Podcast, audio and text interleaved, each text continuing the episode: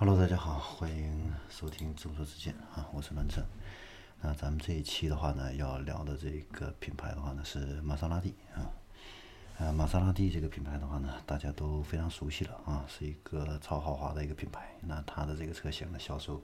价格区间基本上都是在九十万到三百万之间啊，跟这个保时捷是属于一个同一个价格区间的这样的一个车型。啊，那它也是有这样一百多年的这样的一个历史啊，而且是纯手工打造的，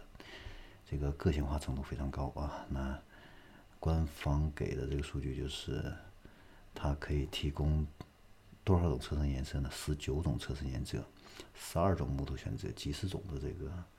座椅缝线啊，还有车边呐、地毯呐这些选择。排列组合的话，总共有四百万。种子多啊，所以你买玛莎拉蒂，你可以完全跟别人不一样啊，不同样啊，绝对不会有撞衫热的这种情况啊，只要你想啊，但是这个等候的时间也会比较长，呃，有四到六个月啊。那玛莎拉蒂的这个旗下的车型呢，也都是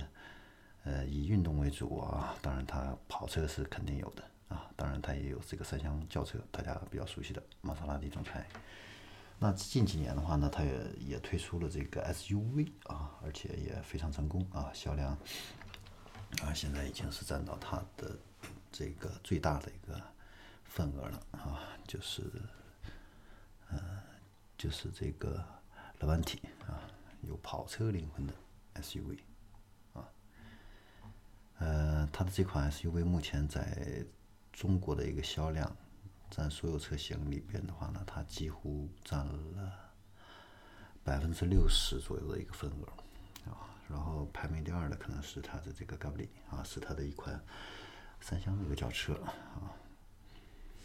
大概是这么样的一个局面。那玛莎拉蒂拉蒂呃玛莎拉蒂总裁的话呢，基本上平均一个月的销量也就是一百多台啊，销量不是很大。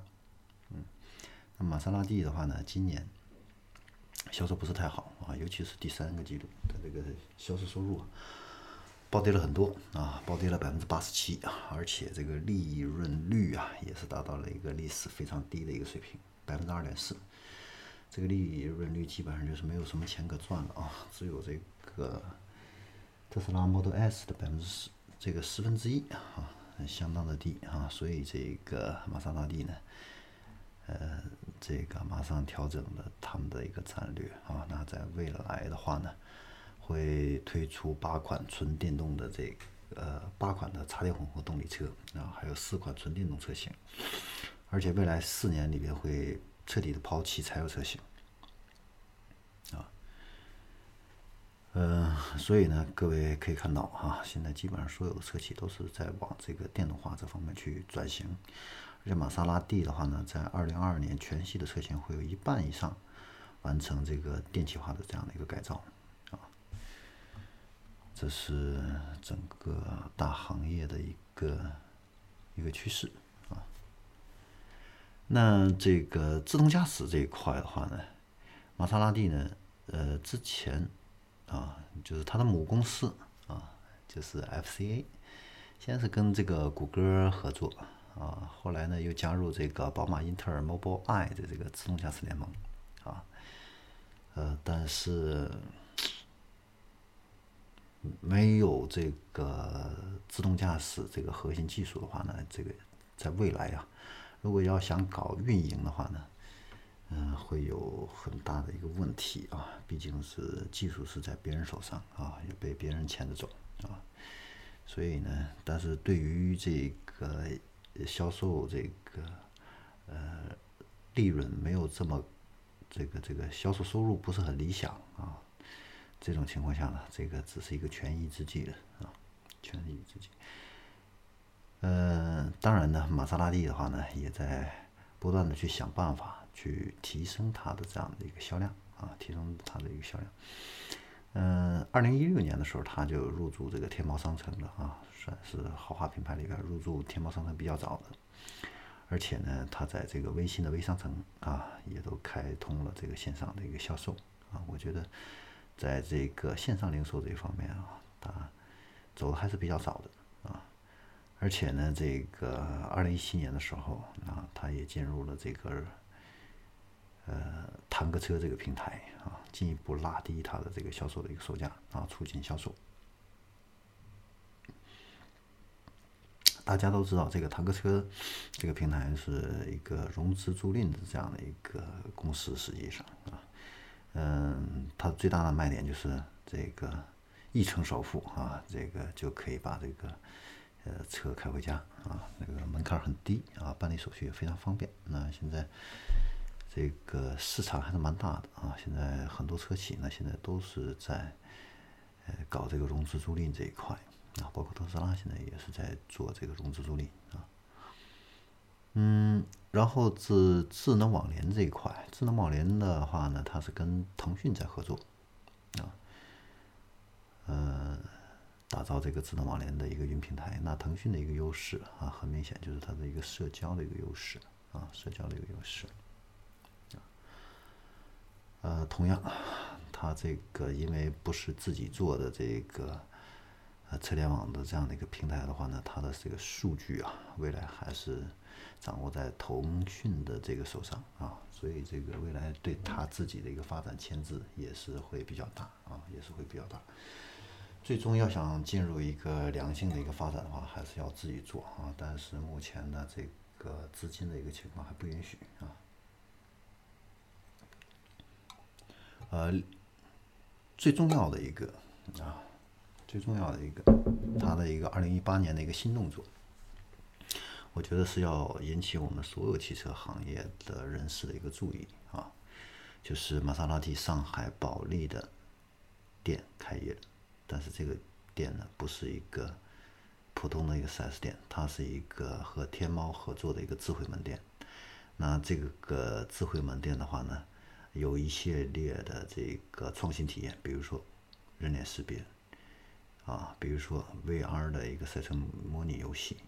比如说扫描车身就可以获得产品细节，啊，便捷化的这种啊了解这种产品，而且呢，智慧门店的话呢，还会通过这个大数据的一个优化运营呢，帮助这个呃玛莎拉蒂呢实现这个更为高效的这个定制化的这样的一个客客户服务，借助这个会员管理、支付管理、购物物助手啊。这样的一些多元化的这样的一个服务，提供更尊崇的这样的一种体验啊，嗯，我觉得这个呢，嗯，玛莎拉蒂是一个，不管是对玛莎拉蒂还是对天猫啊，都是一个尝试啊。但是我觉得这次合作的最大的一个受益者是天猫啊。呃，那天猫的话呢，可以从这个玛莎拉蒂的门店的客流中啊，获取更多的这样的一些客流，给它导入到天猫，而且都是一些优质的一些客户啊。呃，比如说就是通过这个扫一扫啊，呃，这个扫一扫的话呢，不是打开这个微信的扫一扫，或者是其他的什么什么扫扫一扫，而是打开淘宝的扫一扫。打开淘宝的扫一扫，你扫车辆的不同的部位，会得到相关信息点的一些讲解，啊，但是前提你是要安装天猫，所以呢，这会给淘宝跟天猫呢导去很多的一个客流量，而且这个客户的所有的一些兴趣爱好的话呢，天猫也都会掌握它的一个大数据，包括线下的这个人脸识别的话呢，这些大数据都会进入到淘宝、阿里巴巴的。云数据里边啊，云的数据，这样子阿里巴巴就完全打通了线下和线上的数据啊。在之前的话呢，如果没有智慧门店的话呢，天猫所掌握的数据就只有客户网络上购买的这样的一些数据啊。比如说天猫之前布局的这个淘宝啊、天猫啊这些传统的网、传统的这个这个互联网商城。呃，当然，他还投资了虾米音乐、啊优酷等等这些可以获取客户的兴趣爱好这方面的一些大数据。然后他还投资了这个斑马系统啊，就是跟上汽，嗯，上汽合作的这个这个车载系统啊，斑马系统获得这个客户的一个。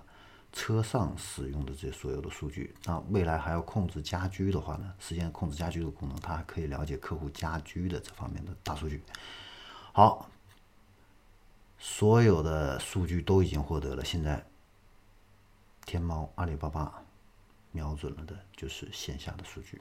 啊。那玛莎拉蒂呢和这个天猫的这个合作，可以帮助天猫获取线下的客户大数据，所以这样子的话呢，阿里巴巴就获得了一个客户完整的大数据啊。我这里边要强调一个非常重要的概念，未来的话呢，谁掌握大数据，谁就会成为未来的一个主宰，啊，因为这个大数据里边有无限的商机，可以进行更精准的一个营销，啊，更精准的营销，啊，呃，今天玛莎拉蒂我们就谈到这里，啊，在这里呢，再给大家总结一下，提醒一下，就是我们要重视大数据。啊，未来一定是要把线上的数据和线下的数据打通融合，这个就是马云所说的新零售。很多人对新零售不以为然，其实他们没有对新零售有一个真实的、深刻的一个理解。好，这里是众说之见，我们这一期节目就到这里，下期再见。